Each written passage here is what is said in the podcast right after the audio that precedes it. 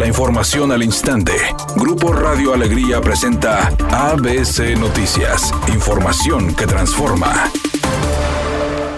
La Fiscalía Especializada en Feminicidios y Delitos contra la Mujer dio a conocer que esperará hasta tener las pruebas de ADN para confirmar si el cuerpo encontrado en Juárez se trata de Yolanda Martínez. La fiscal, Griselda Núñez, informa mediante una rueda de prensa los avances de la investigación y el hallazgo del cuerpo, el cual coincide con la vestimenta que portaba Yolanda el día de su desaparición. A quienes se les informó durante el desarrollo de estas investigaciones que las vestimentas y que se habían localizado coincidían con el reporte de Yolanda Martínez Cadena.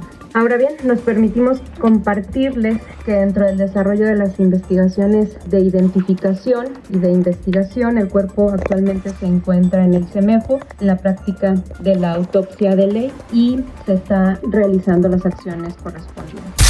El presidente Andrés Manuel López Obrador anunció hoy que tendrá una gira por Nuevo León este próximo fin de semana. Entre los temas prioritarios a abordar serán los de seguridad. También dijo, se reunirá con agrónomos para impulsar la actividad productiva. Desde Monterrey se trasladarán a Guadalajara y luego estará en Veracruz y Puebla.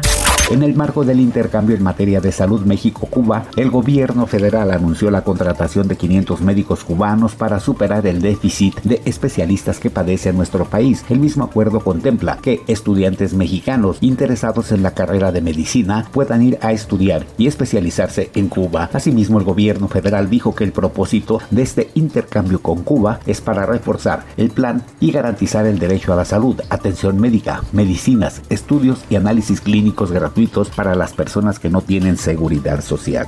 Editorial ABC con Eduardo Garza. La licencia de manejar la podemos traer en el celular con la aplicación del Instituto de Control Vehicular. En el celular se descarga gratuitamente y es completamente válida en México y el extranjero, pero muchos tránsitos mordelones asustan a los conductores con multarlos o les piden moche con el argumento que el documento no es válido.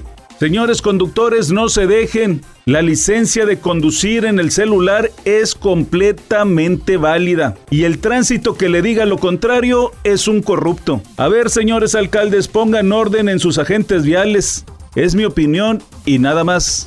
ABC Deportes informa. El Canelo Álvarez después de su derrota contra Vivol. Bueno, el, futuro del Canelo está en veremos. Muchos piensan que podría ser en septiembre su próxima pelea contra Golovkin. La verdad, después del combate, Canelo terminó golpeado. Quizás va a necesitar un poco más de tiempo y yo no dudaría que se fuera hasta noviembre, seguramente pensando en regresar quizás en la división de los semicompletos, una pelea para buscar después una revancha contra Vivol. Mañana inicia la segunda temporada de La Casa de los Famosos. Ivonne Montero, Niurka, Laura Bozo, entre otras polémicas personalidades, estarán encerradas en ese lugar. 33 grados en el área metropolitana, se espera una máxima de 38. De nuevo la sensación térmica superará los 40 centígrados. Por la tarde, se esperan chubascos aislados en sierras. ABC Noticias, información que transforma.